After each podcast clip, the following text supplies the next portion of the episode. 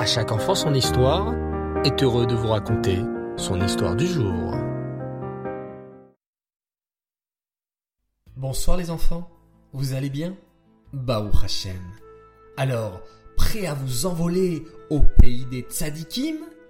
3, 2, 1, c'est parti À l'époque où les Israël vivaient en Eretz Kenan, de nombreux juges, des shoftim en hébreu, les guidèrent. Tu as déjà entendu parler de Yehoshua bin Nun, d'Otniel ben Kenaz et de la prophétesse Dvorah. Aujourd'hui, c'est d'un chauffette nommé Gidon que nous allons te parler. À cette époque, les enfants, les Bnei Israël étaient en guerre contre les Midianim, un peuple très cruel qui détestait les Juifs. Les Midianim attaquaient constamment les Bnei Israël et les faisaient beaucoup souffrir. Sais-tu, par exemple, ce que faisaient ces cruels Midianim Quand les Bnei Israël allaient récolter du blé, les Midianim surgissaient dans les champs et détruisaient toute leur récolte. Les Bnei Israël n'avaient plus rien à manger.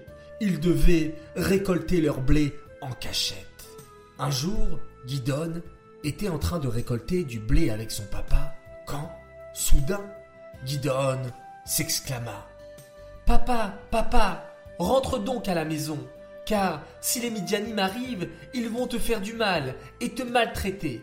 Je t'en prie, papa, rentre à la maison, je m'occuperai de mettre le blé au moulin. Mais, mon fils, réclama son père, je ne veux pas te laisser seul. Si les Midianim viennent t'attaquer, comment feras-tu pour te défendre? Ne t'inquiète pas, papa, lui répondit son fils Guidon avec confiance. Hachem me protégera de la main des Midianim. Hachem entendit les paroles de Guidon et dit Guidon, tu as fait un grand kiboud Av et tu as bien respecté ton papa. En récompense, tu deviendras le chef des Israël et tu les sauveras des méchants Midianim. Guidon devint alors le chef des Israël. Mais il avait un peu peur. Et que faisons-nous les enfants quand nous avons peur et qu'on a un souci? On parle à Hachem, bien sûr. Hachem, dit Guidon, je voudrais faire la guerre contre les méchants Midianim, mais donne-moi un signe que je vais gagner. Quel signe voudrais-tu? demanda Hachem. Voilà, dit Guidon, je vais poser un bout de tissu par terre. Si demain la pluie tombe et mouille seulement le bout de tissu, mais que la terre tout autour reste sèche, alors je verrai un signe de toi, Hachem, que tu vas m'aider dans la guerre contre les Midianim. Hachem dit alors, je te montrerai ce signe. Le lendemain, se réalisa comme il avait demandé. La pluie tomba mais elle ne toucha que le bout de tissu de Guidon.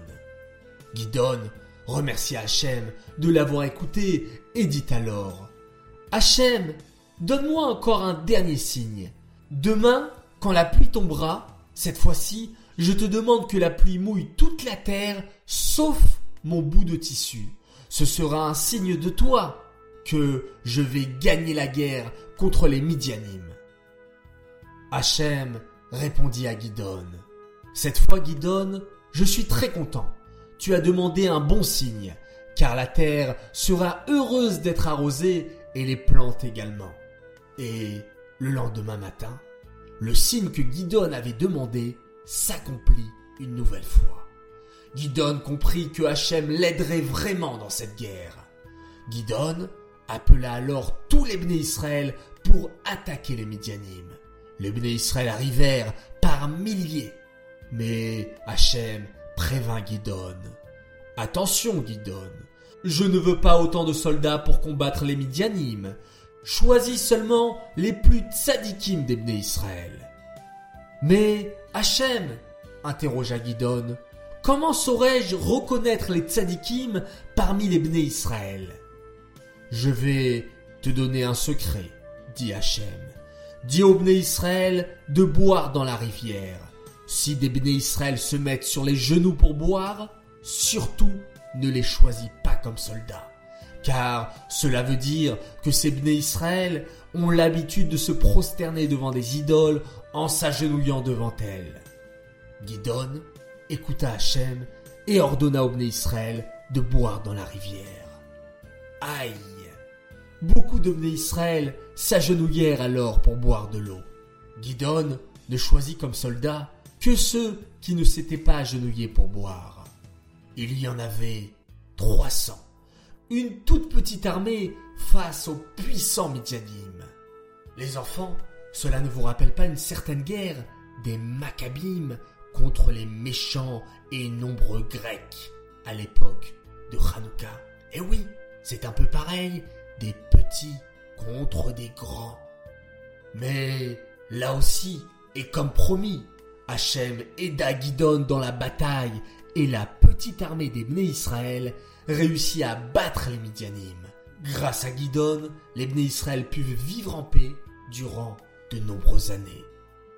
De cette histoire, les enfants, nous pouvons apprendre de Gidon de toujours bien respecter son papa et sa maman.